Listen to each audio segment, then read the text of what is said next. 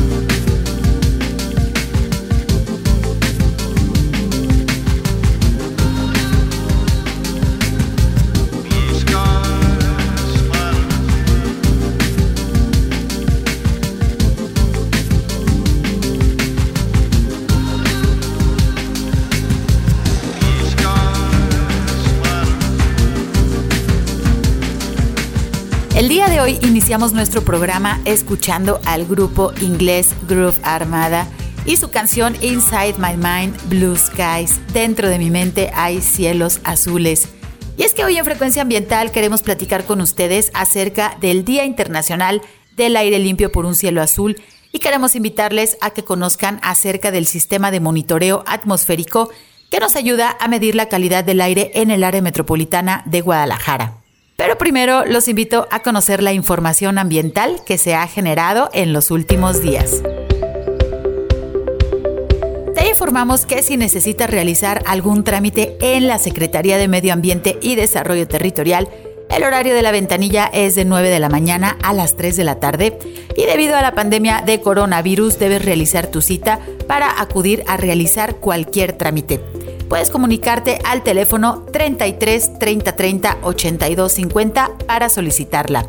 Y si necesitas realizar algún trámite en la Procuraduría Estatal de Protección al Ambiente, la PROEPA, puedes realizar tu cita al 33 11 99 7550.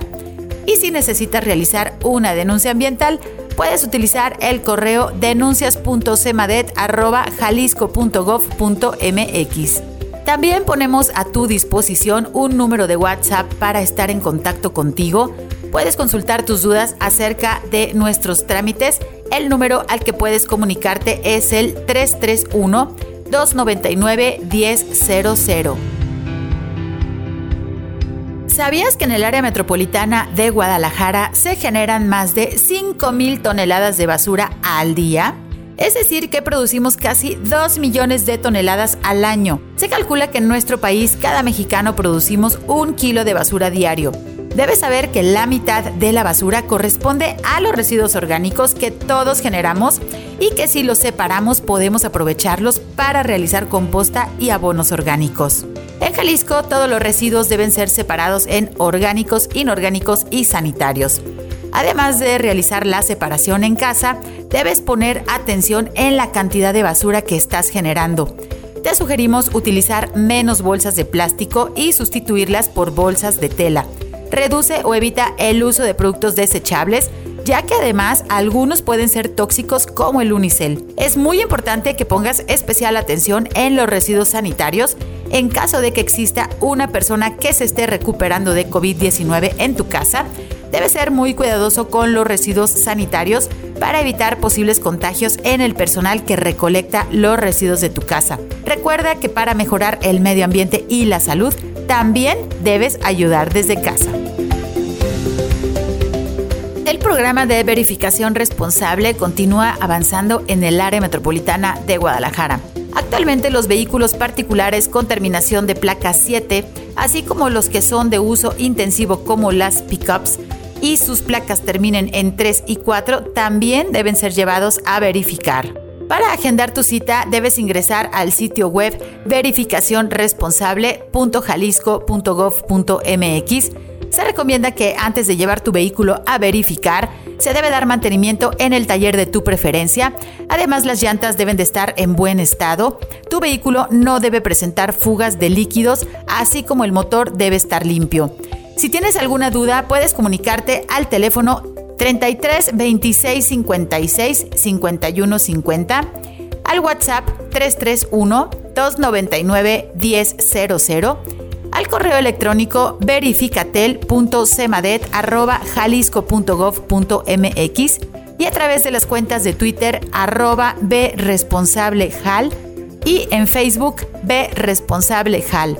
El horario de atención es de lunes a viernes de 8 de la mañana a 8 de la noche y los sábados de 8 de la mañana a las 4 de la tarde. A pocas semanas de que se realice la transición administrativa en los municipios de Jalisco, la Secretaría de Medio Ambiente y Desarrollo Territorial se encuentra realizando talleres de transición dirigidos a las y los alcaldes electos para conocer el modelo de gobernanza denominado Juntas Intermunicipales de Medio Ambiente. Jalisco es el único estado del país en el cual sus municipios se encuentran organizados en 11 juntas intermunicipales que ayudan en la atención de los asuntos medioambientales y garantizan la continuidad de los proyectos a través de una transición administrativa que sucede cada tres años. La primera Junta Intermunicipal en Jalisco fue creada hace más de 20 años en la región del río Ayuquila. A través de estos años se han logrado fortalecer los lazos entre los municipios para la resolución de problemas ambientales, así como la conservación de su biodiversidad.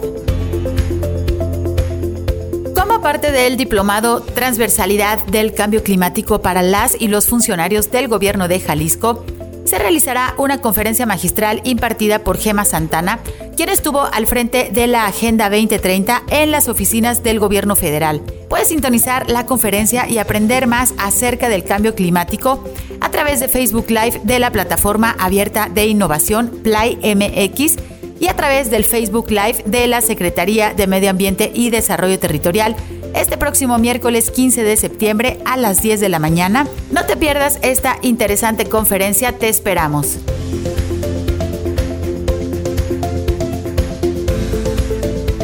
Hoy en nuestro programa Frecuencia Ambiental platicamos acerca del Día Internacional del Aire Limpio por un Cielo Azul. En el año 2019, la Asamblea General de las Naciones Unidas declaró el 7 de septiembre como el Día Internacional del Aire Limpio por un Cielo Azul, debido a la creciente necesidad en todo el mundo por tener aire limpio y por lograr una mejor conciencia sobre la necesidad de hacer mayores esfuerzos para mejorar la calidad del aire, entre ellos reducir la contaminación atmosférica. En todo el mundo, más del 90% de las personas respiramos aire que la Organización Mundial de la Salud considera potencialmente dañino. Si bien la fuente de contaminación del aire es variable, algunas provienen de las emisiones de los vehículos, algunas de las plantas de energía, algunas otras de la quema de cultivos o de los incendios forestales, el resultado es el mismo. Los contaminantes en el aire son una grave amenaza para la salud humana. La contaminación atmosférica es el mayor riesgo ambiental para la salud humana y una de las principales causas evitables de muertes y enfermedades en todo el mundo. La contaminación atmosférica es responsable de aproximadamente 6.5 millones de muertes prematuras en todo el mundo, atribuidas a la contaminación en interiores y al aire libre. Este tipo de contaminación afecta de manera desproporcionada a las mujeres, los niños y a las personas de la tercera edad. En nuestro país aún existen muchas comunidades que están expuestas a altos niveles de contaminación del aire en el interior de sus viviendas, ya que aún utilizan la quema de leña y queroseno para cocinar y mantenerse protegidos del frío. La mala calidad del aire plantea un problema en el contexto del desarrollo sostenible para todos los países, en particular en las ciudades y las zonas urbanas de los países en desarrollo como México, donde los niveles de contaminación atmosférica son superiores a los límites establecidos en las directrices sobre calidad del aire de la Organización Mundial de la Salud.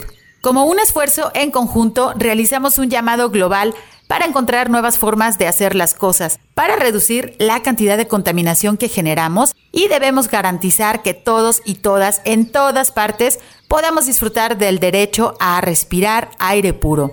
El tema de este segundo Día Internacional del Aire Limpio para los Cielos Azules, apoyado por el Programa de las Naciones Unidas para el Medio Ambiente, es Aire Saludable, Planeta Saludable. ¿Y tú, estimado redescucha, sabes qué contiene el aire que respiras? Vamos a ir a nuestro primer corte, pero no se vayan, ya está aquí nuestra invitada que nos ayudará a conocer cómo se mide la calidad del aire en el área metropolitana de Guadalajara. Regresamos en unos minutos.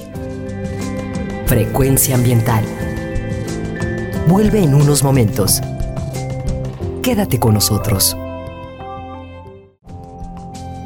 Estás sintonizando Frecuencia ambiental. Continuamos.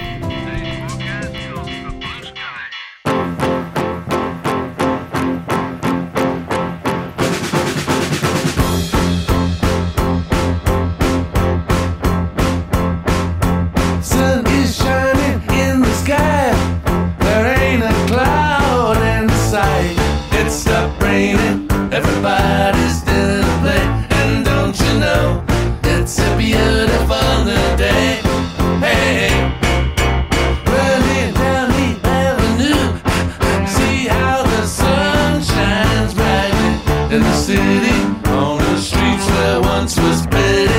It's the blue tigers living here today.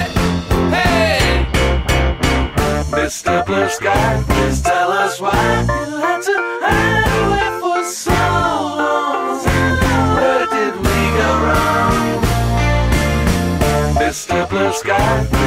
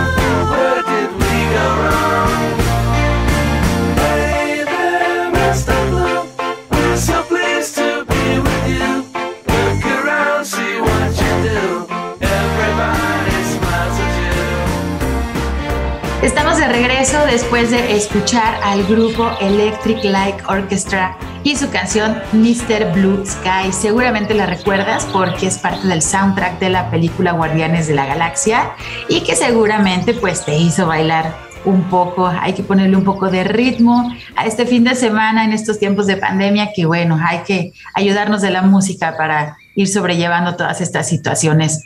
Hoy en Frecuencia Ambiental estamos platicando acerca del Día Internacional del Aire Limpio por un Cielo Azul y el monitoreo de la calidad del aire es una acción que debería realizarse en todas las ciudades para asegurar la permanencia de nuestros cielos azules. Guadalajara, como ustedes ya lo saben, pues es la segunda ciudad más grande de México y su área metropolitana genera una importante cantidad de contaminantes además de que estamos rodeados por ecosistemas con vegetación caducifolia, es decir, que cada año pierden sus hojas y por los descuidos humanos pues se generan grandes incendios, como también es bien conocido por todos nosotros, y todo esto afecta la calidad del aire que pues todos nosotros respiramos. Entonces es muy importante realizar el monitoreo, hay que tener la información y bueno, para conocer mejor cómo se realizan las mediciones de la calidad del aire que respiramos, existe un sistema de monitoreo atmosférico que ayuda a conocer qué contaminantes se están generando en nuestra ciudad y lo cual pues es importantísimo, como les comentaba, para identificarlos, obviamente con el objetivo de reducirlos. Para hablarnos de cómo sucede este monitoreo, hemos invitado a Stephanie López Murillo, quien es directora del área de gestión de calidad del aire de la CEMADET.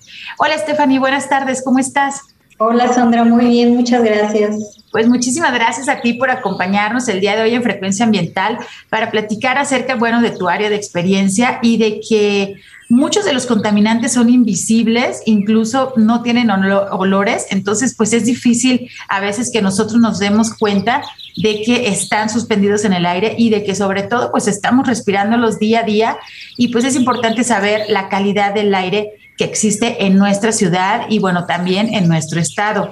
Eh, sabemos que uno de los ejes transversales y estratégicos de la Secretaría de Medio Ambiente, pues este, es este programa que se llama Jalisco Respira y que bueno, fue lanzado ya eh, hace algunos, tengo entendido, un par de años ya, pero nos puedes platicar a manera general para que nuestros radioescuchas pues tengan un mayor acercamiento a este programa. ¿En qué es en lo que consiste los ejes principales de este programa de Jalisco Respira? Mira, si bien nuestra ciudad es una de las más importantes, no solo en términos económicos, sino también de crecimiento poblacional, que bueno, va acompañado de, de esta primera parte. Y eso hace que, bueno, tengamos unas dinámicas sumamente complejas, incrementamos la movilidad, el número de vehículos también que nos permitan hacer estos trazos durante pues nuestros trayectos al trabajo, a las escuelas, a cualquier otro sitio donde nosotros vayamos a dirigirnos, eh, tienen que estar creciendo las ciudades porque entonces necesitamos más espacios para vivir, eh, estos otros sitios que van a dotar de trabajo como lo son las industrias, toda esta, esta serie de actividades, pues todos van a generar emisiones. Y entonces de todas estas fuentes diferentes que vamos a tener en el territorio, pues necesitamos identificar y sobre todo desde hacer la planeación hasta la ejecución de cada una de estas actividades que nos permitan controlar esta contaminación. Y en este sentido, pues hay seis ejes de trabajo que nos permiten atender tanto a las fuentes móviles, que hablaremos pues del control de las emisiones de todos los vehículos que circulan, también hablaremos de las fuentes fijas, que normalmente pues los asociamos con las industrias que tienen una chimenea o que están asentadas de manera fija en un espacio y que pueden estar quemando cualquier tipo de combustible o que en sus procesos también puedan emanar algún tipo de vapores o de partículas y en este caso pues entra un eje que es el de el control de emisiones para esta, toda esta serie de fuentes. Eh, tenemos un eje que es el de infraestructura verde, que es justamente buscar la conservación de todos estos espacios y áreas naturales, desde el manejo de fuego o el control de todos estos incendios que se llegan a dar en, en estos espacios, como también... Eh, la creación de nuevos parques o bosques urbanos, que también pues sabemos tienen este beneficio de limpieza o de mejoramiento de, de la calidad del aire. Eh, tenemos otro eje que es articulación con la federación y municipios, que es justamente para la creación de todas estas acciones colaborativas, ya sea con entidades de la federación, con municipios, con otras instituciones estatales, que nos permita poder implementar todas estas acciones de, control y sobre todo también que procuren la reducción de la exposición hacia los humanos y los ecosistemas. Tenemos otro eje que es ciudadanía saludable, que bueno, aquí son todas estas herramientas que en conjunto también con el otro eje que es monitoreo atmosférico o el fortalecimiento del sistema de monitoreo, nos permitan informar de manera oportuna a la ciudadanía cuando estos niveles son altos, nos permitan también eh, colaborar con instituciones como es la Secretaría de Salud para que evitemos la generación de estos contaminantes y las personas también puedan atenderse de una manera más adecuada en aquellos sitios donde tengamos niveles más altos de contaminación. Y bueno, otro eje muy grande que puede ser uno de los más visibles para nosotros, que es el de movilidad sustentable, donde entran proyectos como lo es la ampliación de mi bici pública, la generación de más ciclovías, el transporte eléctrico, que también ha estado creciendo en la ciudad y que vienen a abonar a reducir estas emisiones. Pues muy importante todos los aspectos que nos mencionas, Stephanie, porque aparte estamos en una época de pandemia que muchos de nosotros a lo mejor esa palabra no existía en nuestro vocabulario, no sabíamos de qué se trataba y pues resulta que esta pandemia de coronavirus, ¿no? De COVID-19 justamente afecta las vías respiratorias como, digamos, eh, afectación principal a nuestros cuerpos. Entonces, pues todos debemos de poner más atención en los contaminantes que estamos generando, en cómo podemos prevenir ahorita lo que nos mencionas, la colaboración con otras instituciones como lo puede ser eh, Secretaría de Salud, obviamente, ¿no? Secretaría de Educación y bueno, otras instancias con las cuales eh, colaboramos a través de, de la CEMADET específicamente en el tema de la calidad del aire, pues es muy importante saber y, sobre todo promover iniciativas y bueno, los proyectos que ya están caminando, hemos visto la cuestión de bici pública, lo que nos mencionas, la movilidad, pues ha tenido eh, mucho, mucho éxito porque aparte, pues circular en nuestra ciudad pues es, es, la verdad, cuando lo hacemos por las ciclovías, que es, son trayectos mucho más seguros, pues estamos reduciendo ¿no? las cantidades de emisiones porque son miles de automóviles que están circulando a diario. Entonces, bueno, dentro de las posibilidades, nosotros como ciudadanos debemos también de ayudar para que tengamos mejor calidad del aire y por supuesto preservar nuestros cielos azules que tanto nos encanta aquí en la ciudad de Guadalajara, que cuando no es temporada de lluvias y tenemos estos cielos maravillosos, que también no es temporada de incendios, pues son muy disfrutables y créanme que hasta psicológicamente nos ayuda mucho tener este tipo de clima y este tipo de, situaciones. Eh, bueno, el, el monitoreo, sabemos que hay una red de monitoreo actualmente en el área metropolitana de Guadalajara. Stephanie, ¿cómo se realiza este, este monitoreo de la calidad del aire aquí en el área metropolitana de Guadalajara? Bueno, a nivel internacional hay diferentes eh, formas de hacerlo, sin embargo hay métodos que les llaman así como de referencia, que es con el objetivo de que en cualquier ciudad del mundo lo que tú midas sea verificable y sea trazable, ¿no? Y entonces podamos comparar exactamente el dato que se generó en la ciudad de Guadalajara con el de la Ciudad de México, con el de París, con el de cualquier otra de, otra de ellas, y bueno, pues esto es lo que permite que se pueda establecer también como país, tenemos una regulación de cómo se deben de medir estos contaminantes. Entonces, por ahí he publicado una serie de normas a través de la, de la Semarnat, eh, que vigila también el Instituto Nacional de Ecología y Cambio Climático, también sobre las maneras más adecuadas de hacerlo. Esto es bien importante porque nos permite compararnos sobre todo en ¿qué tan alto o qué tan bajo estamos de un límite permisible? ¿no? Porque ya estamos haciéndolo con la medición correcta, que es con estos métodos de referencia que, que marcan la normatividad, pero también eh, podemos decir, estamos en el top 5, estamos la tercera ciudad más contaminada o qué tipo de repercusiones puede tener comparado con otros espacios en el mundo, ¿no? Y de aquí del monitoreo es de donde, por ejemplo, eh, organizaciones como la Organización Mundial de la Salud hace sus estadísticas y puede definir qué porcentaje de estas emisiones podría estar atribuido a la presencia de algunas enfermedades respiratorias, cardiovasculares. Entonces, por eso es que el monitoreo se vuelve pues la principal herramienta para definir si esto está afectando o no nuestra salud, porque podemos compararlo con un límite. Entonces, eh, nosotros actualmente pues lo hacemos a través de 10 estaciones de monitoreo que se encuentran distribuidas en todo lo que es el área metropolitana de Guadalajara. Entonces, abarcamos todo lo que es el municipio de Guadalajara, el municipio de Zapopan, Tlaquepaque, El Salto, eh, Tlajomulco, Tonalá. Y bueno, sabemos que ha ido creciendo muchísimo la ciudad, ¿no? Tenemos otros municipios que ya forman parte también del área metropolitana, pero también algunos otros que han crecido muchísimo, como lo sería el municipio de Zapopan, eh, Tonalá, Tlaquepaque, que bueno, va creciendo la urbanización. Y que bueno, en algunas ocasiones no siempre podemos monitorear la calidad del aire, pero sí podemos estimarlo conociendo qué fuentes hay alrededor y con ello también a través de otras herramientas, que pues igual ahorita lo platicamos un poquito más, conocer cuál podría ser el impacto que tiene a la salud y al ambiente estas emisiones. Stephanie, ¿y al interior del estado, en otras regiones, eh, tenemos algún, algún tipo de monitoreo de la calidad del aire? Mira, existe como de estas normas que comentaba ahorita de regulación, sobre todo de establecer cuál es el método adecuado de medición, que, las expide Semarnat, pero luego tenemos otra norma también de Semarnat, que es la 156, que nos habla de dónde debes de colocar una estación de monitoreo o una red de monitoreo.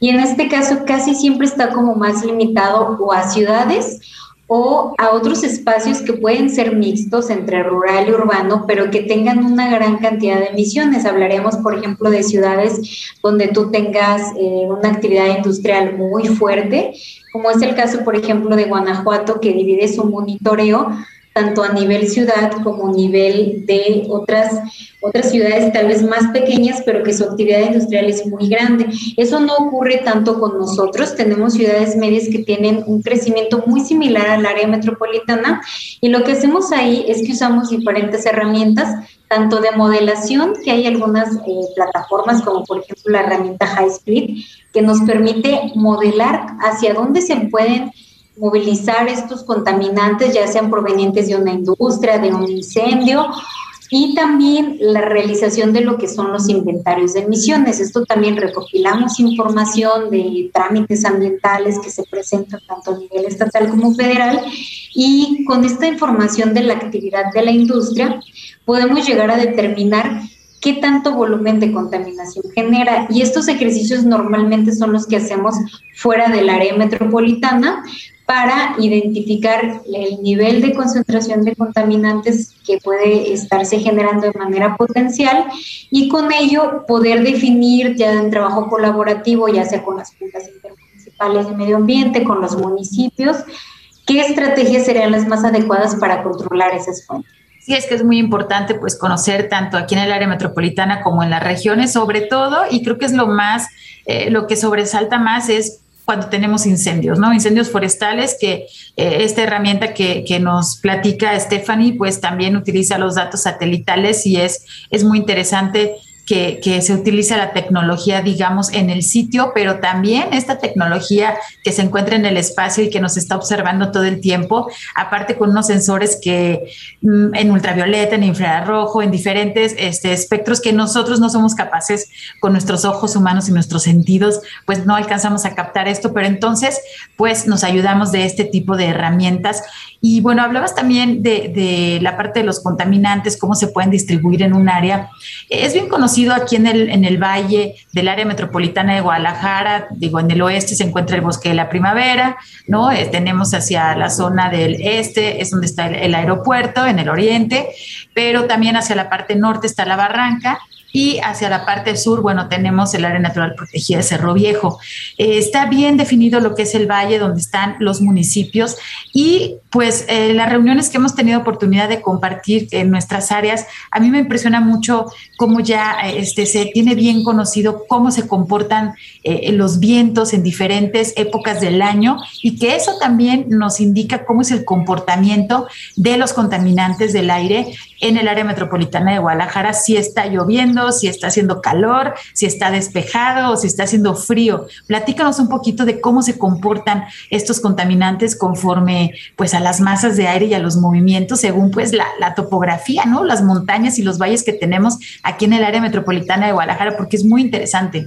Claro, sí, en este caso nos ayuda mucho tener el monitoreo atmosférico porque no solamente estamos cuantificando los contaminantes que se están generando en las zonas y también eh, no solo los estamos ubicando, ¿no? De dónde proviene, que eso lo hacemos a través de estos inventarios, sino que también eh, al tener información meteorológica, que hablaremos de la velocidad y dirección de los vientos, la humedad que puede haber en algunos espacios, podemos identificar dónde van a terminar estos contaminantes. Y en este caso, pues tenemos varias zonas de la ciudad ya muy definidas con altas concentraciones que hablaremos, por ejemplo, lo que es el Valle de Toruquilla, que bueno, es, bien conocido que tenemos todavía una actividad rural muy fuerte, eh, varios predios rústicos en los que no necesariamente hay actividad agrícola, pero en algunos casos hay ganadera o eh, pues se utilizan con diferentes actividades, pero pues no están provistas, por ejemplo, de pavimento o de arbolado que pudiera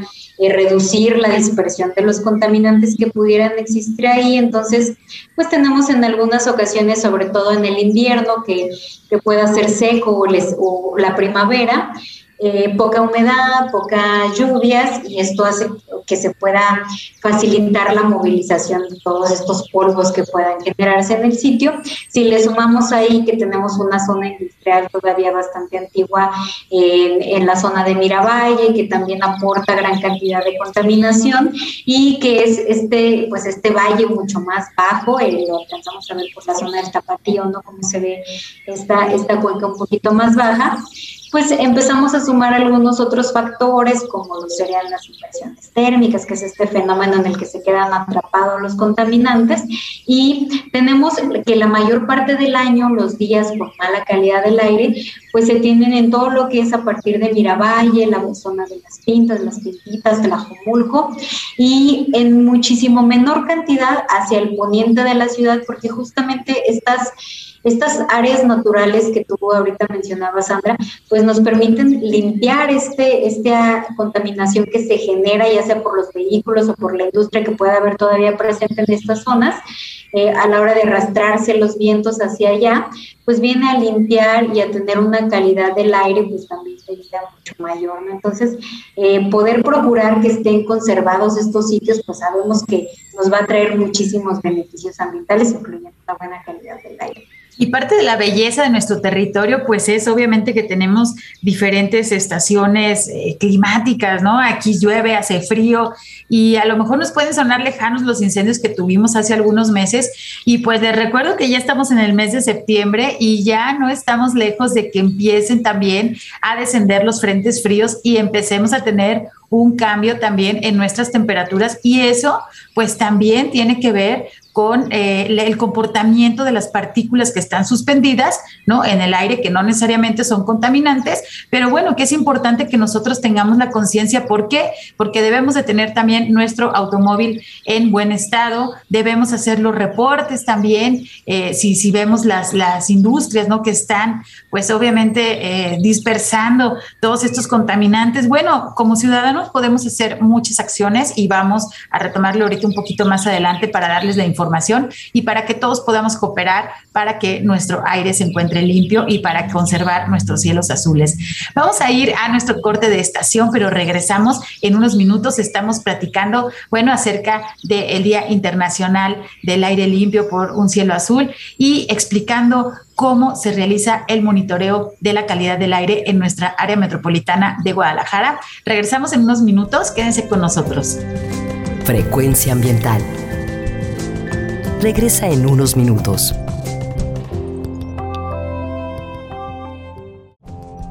Estamos en la misma frecuencia. Frecuencia ambiental. Seguimos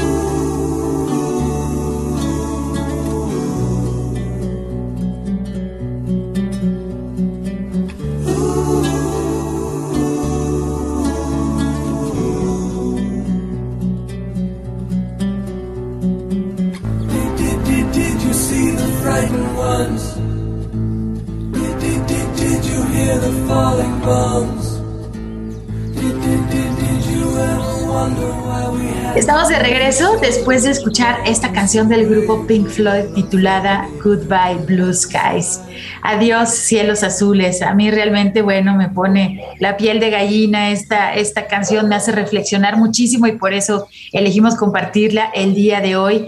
Y es que una de las riquezas que tenemos como humanos y que no nos damos cuenta pues es el tener aire limpio y nuestros cielos azules, que debido a muchas actividades humanas no siempre se encuentran en las mejores condiciones. Hoy en nuestro programa estamos platicando acerca de cómo podemos conocer la calidad del aire que nos rodea, cómo son los sistemas de monitoreo que existen en el área metropolitana de Guadalajara. Y nuestra invitada Stephanie Murillo eh, nos está pues platicando, ella es directora del área de calidad del aire de la CEMADET y nos está platicando respecto a todo este tema que sí incluye, pues obviamente información muy técnica, es una red eh, pues muy especializada de monitoreo que tenemos aquí en nuestra ciudad y es importante conocerla porque, bueno, pues repercute directamente en nuestra salud, la calidad del aire y sobre todo ahorita que estamos pasando, bueno, por un tiempo de pandemia que ojalá ya estuviera llegando al final.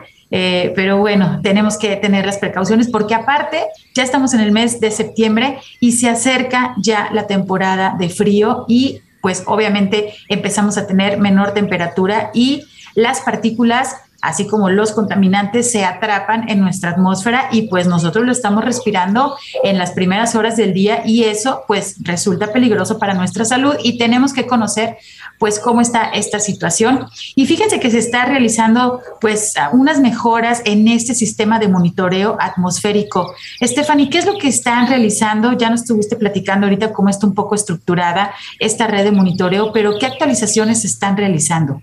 Sí, mira, si bien los equipos en esto que, que llamaba hace unos momentos, que, que, suele ser a veces un poco técnico, que le llaman ser un equipo de referencia o equipo equivalente, que te permita, esto lo que quiere decir es simplemente poder replicar las mediciones, poder comparar con mediciones de otros equipos y hacerlo de una misma forma eh, que te permita pues saber desde la parte estadística tener o saber que hay una confianza en ese dato que se genera. Sin embargo, algunas ocasiones estos equipos pues se quedan cortos en la medición, sobre todo en términos de exposición personal, ¿no? Que no podemos conocer específicamente qué ocurre a nivel de calle. Y en ocasiones esto suele ser muy importante porque hay personas que pasan gran, gran parte de su tiempo, ya sea por temas eh, laborales, de, de sus centros de educación, etcétera, eh, en espacios donde se puede llegar a acumular mucho la concentración de contaminantes y a veces estos equipos, por las distancias en las que se colocan, que normalmente eh, en ocasiones cuando están a nivel de suelo, pues pueden tener una toma que es mucho más arriba de los 4, 3, 4 metros y en otras ocasiones hasta 6, 7, 8 metros de distancia del suelo, pues no alcanzamos a percibirlo. Entonces, Aquí es donde ya hay algunas herramientas, como lo son los sensores que le llaman eh, a nivel nacional e internacional como de bajo costo, que en realidad no son tan baratos, pero eh, su mantenimiento es mucho más sencillo, cualquier persona puede usarlos, su uso también es bien simple, casi casi es eh, presionar el botón de encendido. Y cuando tú tienes una red con muchos de estos sensores, te permite trazar las dinámicas de comportamiento de estos contaminantes y hacer modelación. Y entonces podemos tener un trazo de calles completas donde podemos identificar hacia dónde se mueven y esto es parte de lo que estamos haciendo en el sistema de monitoreo del estado de Jalisco. Estamos ampliando esta red en colaboración con otras organizaciones como lo es la Agencia Metropolitana de Infraestructura para la Movilidad y eh, nosotros también con otros 20 sensores que van a estarse moviéndose en vehículos, tanto de recolección de basura, eh, vehículos de transporte público y de distribución de bicicletas, como es en el caso del, de bici pública, van a tener estos sensores y van a estar movilizándose y haciendo estos trazos que nos permitirán saber dónde se concentran más, si a lo mejor eh, un semáforo es el que puede estar ocasionando más pulmones, eh, entonces habrá que hacer, hacer algunas modificaciones para acelerar el tráfico, eh, saber en qué espacios, por ejemplo, pudiéramos tener industria de manera clandestina por estar midiendo ya estas concentraciones que no tenemos identificadas porque, como te decía, pues se limita a hacer 10 estaciones únicamente, entonces ahorita hablaríamos de que tendríamos más de 40 dispositivos en la ciudad, tanto en circulación como fijos en escuelas públicas y en espacios públicos, para empezar a conocer más a detalle cómo es la exposición que tenemos las personas a esta contaminación, pero ya a nivel de calle.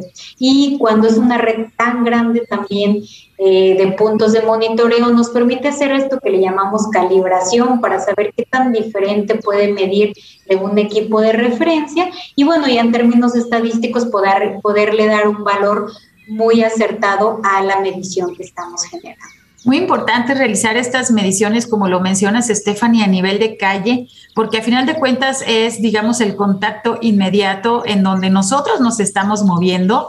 Y lo que mencionabas, eh, si, si, nos imaginamos cómo está distribuido, eh, pues los diferentes tipos de partículas en el aire a nivel del suelo, a diferentes metros de altura, ¿no? Sería como un gran pastel con diferentes capas, pero son invisibles porque nosotros no nos damos cuenta, sin embargo, pues lo estamos respirando. Entonces no es lo mismo la calidad del aire que se puede tener en los primeros dos o cinco metros eh, este, de, altura a lo que ya tenemos un poco más en altura. ¿No? Entonces sí es muy importante, pues estos sensores que se tiene contemplado colocar, eh, ¿cuándo se colocarían estos, se empezarían a colocar estos sensores, Stephanie?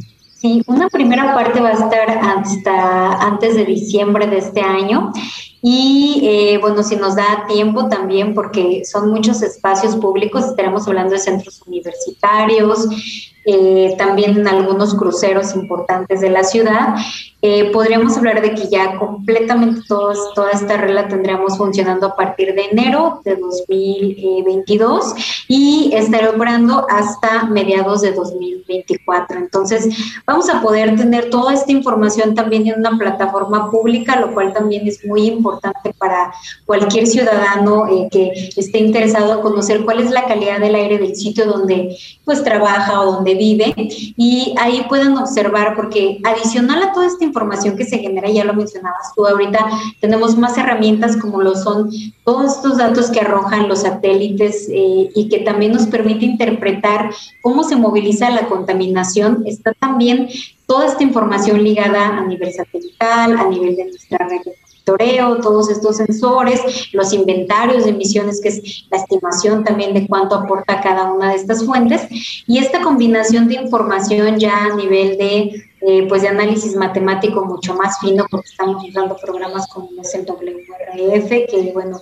eh, quienes sean meteorólogos estén más familiarizados con estos temas lo conocerán, pero lo que nos permite es eh, generar imágenes de cómo se están movilizando y cómo podríamos tener en el mediano y el largo plazo estas concentraciones de contaminantes para tomar decisiones, ¿no? Podemos elegir si vamos o no hacia otro espacio donde pueda haber más contaminación eh, o qué medidas tomar para, por ejemplo, si tenemos eh, familiares enfermos de COVID, de alguna otra enfermedad respiratoria que pudiera verse agravada ante estas situaciones de contaminación. Entonces nos permite estas decisiones en una plataforma súper amigable donde vamos a poder poner la dirección donde vivimos y nos va a decir qué es lo que está ocurriendo en el sitio. Sí, eso es muy importante, el detectar qué es lo que está ocurriendo en los diferentes sitios, porque recuerden, por ejemplo, el año pasado se hizo la modificación de la Ley Estatal del Equilibrio Ecológico, en la cual se prohíben las quemas agropecuarias dentro del área metropolitana de Guadalajara, porque créanme que eh, durante el invierno, que no estamos nada lejos, pues la concentración de contaminantes debido a este tipo de quemas es bastante, bastante perjudicial. Podemos ver los manchones de humo, a pesar de que está prohibido, bueno, este, se siguen suscitando. Entonces, a través también de colocación de este tipo de sensores podemos darnos cuenta qué es lo que está sucediendo. Estefan, este tipo de sensores, ¿qué elementos químicos o qué contaminantes estarían midiendo? Estarían midiendo los mismos contaminantes que nosotros eh, cuantificamos en nuestras estaciones de monitoreo, que son los que le llaman a nivel nacional contaminantes criterio, porque son los, los que se han usado de referencia para conocer cuál es la calidad del aire en las ciudades.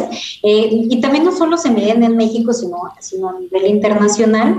Eh, y estas son pues las partículas menores a 10 micras, las partículas menores a 2.5 micras, que bueno, ya tienen este tamaño tan pequeñito que es lo que hace que puedan viajar muy fácilmente a través de nuestras vías respiratorias y pues nos ocasionan toda una serie de, de enfermedades y que también están relacionadas en algunos estudios con el transporte también de microorganismos como puede ser el COVID, ¿no? Entonces, por eso es que se vuelven también bien importantes de medir, pero también va a medir algunos gases, como lo es el caso también del eh, monóxido de carbono, que forma parte de estos contaminantes criterio, el dióxido de azufre, el ozono, que es un contaminante que se genera en grandes cantidades en las ciudades, sobre todo donde tenemos mucha actividad vehicular, y también eh, lo que son los óxidos de nitrógeno, que también son contaminantes que se emiten directamente, por ejemplo, en los escapes de los vehículos y que a su vez pues van a formar este otro que es el ozono y que bueno, es muy irritante, sobre todo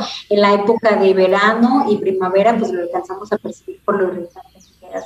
Sí, fíjense, nos decía ahorita una palabra muy interesante, Stephanie, una micra, que pues una micra es una milésima parte de un milímetro. Estamos hablando de partículas súper, súper pequeñitas, obviamente invisibles a nuestros ojos humanos, pero pues que son fácilmente respirables y que entran a nuestras vías respiratorias muy, muy fácilmente y que pues están suspendidas ahí en el aire y la idea es bajar las concentraciones, pero ¿cómo podemos eh, tomar decisiones de política pública o justamente eh, de actualización de las leyes como, bueno, constantemente se está realizando si no tenemos, digamos, los datos iniciales a través de una red de monitoreo como lo que estamos platicando el día de hoy y pues la importancia ¿no? de, de, estar estandarizado a nivel internacional también para estar midiendo, aunque somos diferentes países, tenemos diferentes hábitos, pero en general los contaminantes y las partículas, pues bueno, son las mismas, ¿no? Este, todos utilizamos gasolinas, claro, de diferentes eh, calidades, pero pues eh, las partículas que se encuentran suspendidas, pues son muy similares y eso nos ayuda también a que si tenemos los datos con una base científica, con una base eh, de, estos sistemas de monitoreo, pues que son muy precisos, entonces podemos hacer las proyecciones y las modelaciones de, de qué es lo que está sucediendo en las diferentes áreas de nuestro territorio, pero también a diferentes alturas, como ya lo hablábamos, y eh, poniendo especial atención a nivel de suelo, que es pues donde nos encontramos la mayoría de la población. Eh, pues ahora sí que respirando, ¿no? Durante las 24 horas y es importantísimo poner atención justamente en esos espacios.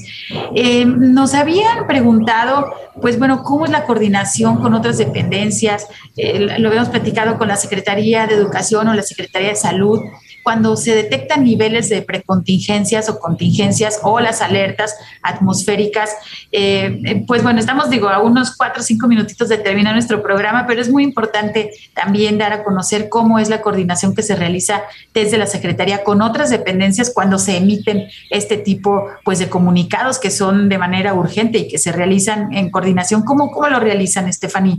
Bueno, tenemos acuerdos en este sentido con diferentes dependencias, tanto con Secretaría de Salud, con Secretaría de Educación. Eh, ahorita, bueno, ya estamos colaborando con más secretarías que se crearon en esta administración, como la Secretaría de Igualdad Sustantiva. Y lo que hacemos es que definimos acciones permanentes de cada uno en eh, lo que sería todo el periodo crítico de mala calidad del aire. Por ejemplo, en el caso del invierno se publica cada, este, pues cada, cada periodo este programa invernal que nos permite que, por ejemplo, DIF eh, pueda definir un presupuesto específico para dotar de apoyos eh, a familias de ladrilleros porque se para la actividad por completo. Hacemos esta colaboración con Secretaría de Salud para que aquellos espacios o clínicas que están en sitios donde sabemos que típicamente vamos a tener mala calidad del aire se dé atención más especializada y con seguimiento a las enfermedades o padecimientos relacionados con mala calidad del aire. Eh, con Secretaría de Salud bueno, ahorita no, no había sido el caso por la pandemia, pero se suspenden actividades al aire libre en el caso de una, por ejemplo, contingencia eh, fase 1, una precontingencia, pues no hay educación física, no hay este, recreo y ya en una fase 2 o fase 3 pues se hace una suspensión completa de actividades eh, en los planteles escolares, ya bueno, reactivaremos esta, esta acción y eh, con dependencias como la movilidad, se busca acelerar el tráfico en, en algunos sitios o cruceros conflictivos, se van ahora, es de nueva creación esta parte de la generación de operativos también para eh, pues acelerar no solamente el tráfico en cruceros conflictivos, sino también ahora con el tema de verificación vehicular, pues a los usuarios a que cumplan con esta responsabilidad y se hace un operativo especial también en coordinación con la Procuraduría Estatal de Protección del Ambiente para hacer inspección permanente en todos estos periodos. Entonces esto sale de un acuerdo eh, que ya se tiene desde el año 2014 y buscamos que cada dependencia esté registrando sus acciones y bueno, los municipios aquí también colaboran muchísimo porque ellos hacen muchos operativos en calle que también se definen desde estos acuerdos de lo que le llamamos el plan de respuesta a emergencias y contingencias atmosféricas y aquí cada quien pues hace una, una serie de acciones que va reportando mes con mes y al final publicamos en la página oficial de SEMADEN todo lo que se hizo y todo el despliegue de acción. Eso es importantísimo. Antes de despedirnos, Stephanie, quisiera que por favor nos puedas compartir justamente estas páginas porque se realizan publicaciones y lo importante es que ahora que tenemos las redes sociales, pues que ustedes radioescuchas vayan a las páginas oficiales donde se están eh, pues publicando la información oficial acerca de nuestra calidad del aire y tenemos pues varias plataformas. Platícanos, Stephanie, a dónde puede recurrir el público para consultar la calidad del aire. Para conocer lo que sería eh, la calidad del aire en general en la ciudad, tenemos el portal que es www.aire.jalisco.gov.mx. Ahí pueden desde saber cuál es la calidad del aire en el momento, como consultar algunos otros documentos que se generan a nivel anual de cuántas emisiones se generan, eh, cuántos vehículos tenemos en la ciudad eh, eh, y algunas otras estadísticas muy relacionadas con todas las, las, emisiones contaminantes. Tenemos una cuenta de Twitter que es Aire y Salud AMG, donde también se publica tanto la calidad del aire de la ciudad como cuando tenemos un evento de mala calidad del aire, una contingencia, una precontingencia, etcétera y lo que sería también el portal de Semade, que es www.semade.jalisco.gov.mx. Ahí en la sección de calidad del aire pueden encontrar los resultados de todas estas vinculaciones y acciones que se hacen de manera colaborativa con todas las dependencias y eh, pues todos los programas con los que tenemos o eh, pues participamos actualmente. Pues muchísimas gracias, Stephanie. Ya tienen ustedes ahí la información para consultar en las páginas oficiales acerca de nuestra calidad del aire en el área metropolitana de Guadalajara. Estamos llegando a la parte final de nuestro programa. Por favor, sigan usando su cubrebocas bien puesto y recuerden que la vacuna no evita los contagios, así que ayuden a reducir las consecuencias de esta pandemia que aún no ha terminado. Todos queremos regresar a nuestras actividades normales, pero también queremos que no nos falte nadie. Quiero agradecer a nuestra invitada de hoy, Stephanie López Murillo, directora de gestión de calidad del aire de la CEMADET. Muchísimas gracias por acompañarnos, Stephanie. Muchas gracias por el espacio, Sandra. Un gusto siempre. Muchísimas gracias también a mi compañero Marco Barajas por su ayuda en los controles desde la cabina de Jalisco Radio. Soy Sandra Gallo y desde la Dirección de Educación y Cultura para la Sustentabilidad les agradezco mucho su escucha. Nos sintonizamos el próximo sábado a las 3 de la tarde. Se quedan con la programación de Jalisco Radio. Nos escuchamos el próximo fin de semana. Hasta luego. Por hoy ha sido todo en Frecuencia Ambiental. Te esperamos el próximo sábado a las 3 de la tarde para seguir explorando los temas relevantes del medio ambiente de nuestro estado y más allá. Frecuencia Ambiental, una coproducción de la Secretaría de Medio Ambiente y Desarrollo Territorial y JB Jalisco Radio. Hasta entonces.